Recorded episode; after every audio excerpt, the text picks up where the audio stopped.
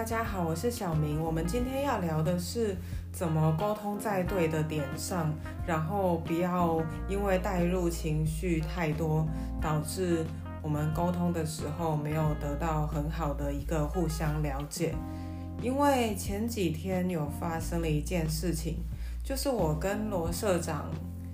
我某一天买了一个东西回来，然后那个时候罗社长在忙。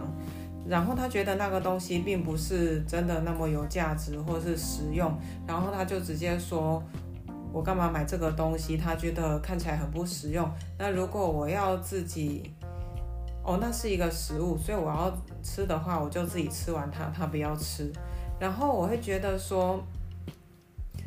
有一个说法是，小朋友在很小的时候会把父母的任何一个举动或是任何一句话。”简单的分为爱跟不爱，例如你说你把东西给我收好，不然的话你待会不可以看电视。这样子一句话，小朋友不会觉得你在规范他的行为，而会觉得说，所以你是不爱我了，你才用这么严厉的口气，而且很武断的叫我去做某件事情，然后。我觉得人的心智，不管你成长到二十岁、三十岁、四十岁，都是在某个程度上，我们还是会把事情看成爱与不爱，或者是好与不好来做一个判断的。所以，就是说，我们有时候很大一部分的判断是用我们的情绪、用我们的心去判断的。所以才有人会说家是讲爱的地方，而不是讲道理的地方。所以你当然是可以讲道理，可是，在讲道理之前，你要怎么把这个话讲得比较完满，或者是说去包装它，让它比较不会那么带刺，这是我们每个人都需要学习的。所以在那样刚才我说的那种情况下呢，我会觉得。今天换做我的话，我可能会说那个东西看起来不错，虽然我不认为它可能会有很高的价值，但是我知道你是为了我买回来，或者是你为了想要跟我一起分享买回来的，所以谢谢你。然后如果我手边正在忙，我会说，就是我会先说谢谢，但是关于这个的，关于这个东西要不要保留，我们可能待会再讨论之类的。所以说，我觉得很多时候，你要怎么达到你的目的，但是又不要把话说的很决绝、很武断呢？我们可以说这个东西是看起来不错的东西，或者是虽然它看起来不错，但也许没那么的有价值。这两句话好像有点矛盾，对不对？又不错，但是又没那么有价值。虽然看似它在逻辑上不是很正确，但是我觉得。也可以算作一种，你把你的话有好好包装的一个做法，人家至少能够感受到啊，你试图包装了这一段话，你试图让它变得没有那么大的杀伤力，这样子。我觉得很多人在性格上面呢，直白还有直接其实是一件好事，但是有时候过度的直白会让我们在沟通上没有那么的恰到好处，恰如其分。包括说前几天还有一个例子，就是我跟别人沟通了某件事情，然后罗社长会觉得说我可以怎么怎么讲，而不是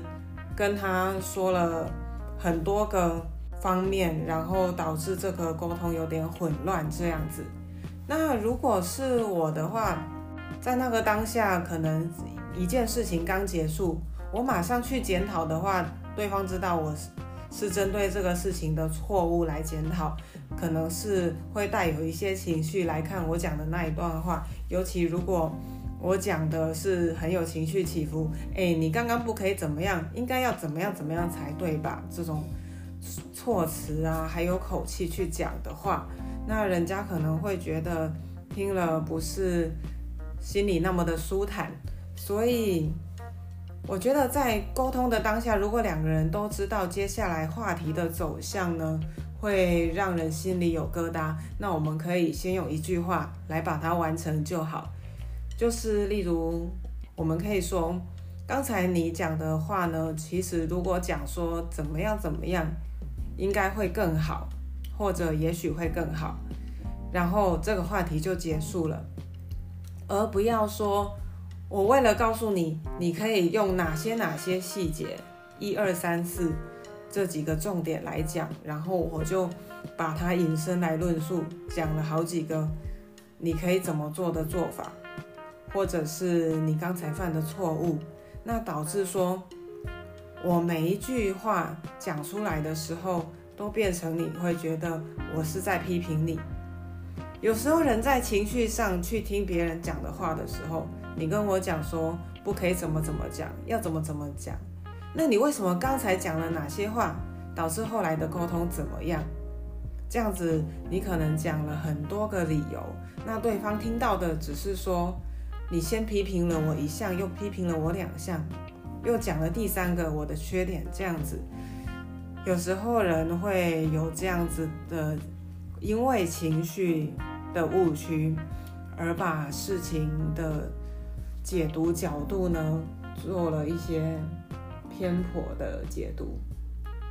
当然，我们事后在想的时候，那个接收者也会觉得你说的有道理。但是在那个当下，如果我们不能把情绪放得很缓和就来沟通的话，而是带着带有一些情绪说。你为什么不怎么怎样怎么样，导致你用了很多句话来讲了什么什么意思？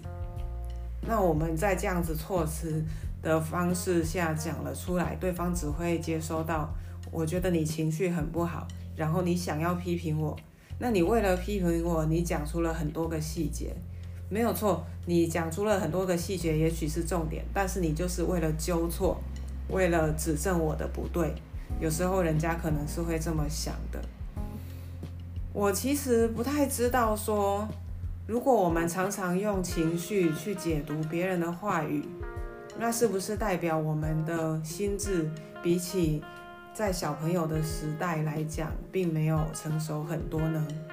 不知道我会不会是这样子的。可是，就像我刚才最一开始提到的，有些人说，家是讲爱的地方，不是讲道理的地方。所以我觉得这句话其实很大部分的概括了，那就是人是感情的动物，所以有时候我们真的不能只想着我要把什么事情全讲明白，把道理全部阐述一遍，这样子的后果可可能会变得说我们在情绪激动之处，甚至在气头上，只为了把事情讲明白，然后弄得大家都不高兴，会变成这样。当然，我觉得在讲道理方面呢，它也有很大的必要性。我们不能够得过且过，觉得啊这件事情大家都没有太大的情绪，那就算了。有时候之后还会反复再遇到同样的问题。有些人是真的，你跟他讲了以后，他改进了，可以避免走之后的弯路。那所以要在什么时机讲？也是很重要的。我们刚刚说的是怎么措辞，对不对？那什么时机讲，就是说我们可以当下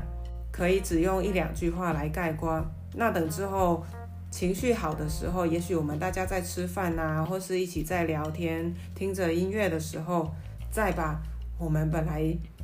之前发现的一些事情的问题点讲出来，大家一起讨论。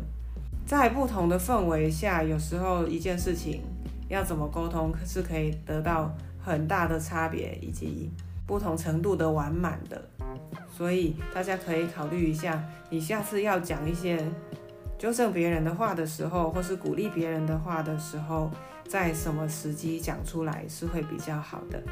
我是小明，那我们今天先讲到这里。大家如果有空的话，可以去看一下我的 YouTube 频道，叫做小明不务正业。然后呢，我的封面通常是用灰色的，所以大家可以找一下。拜拜。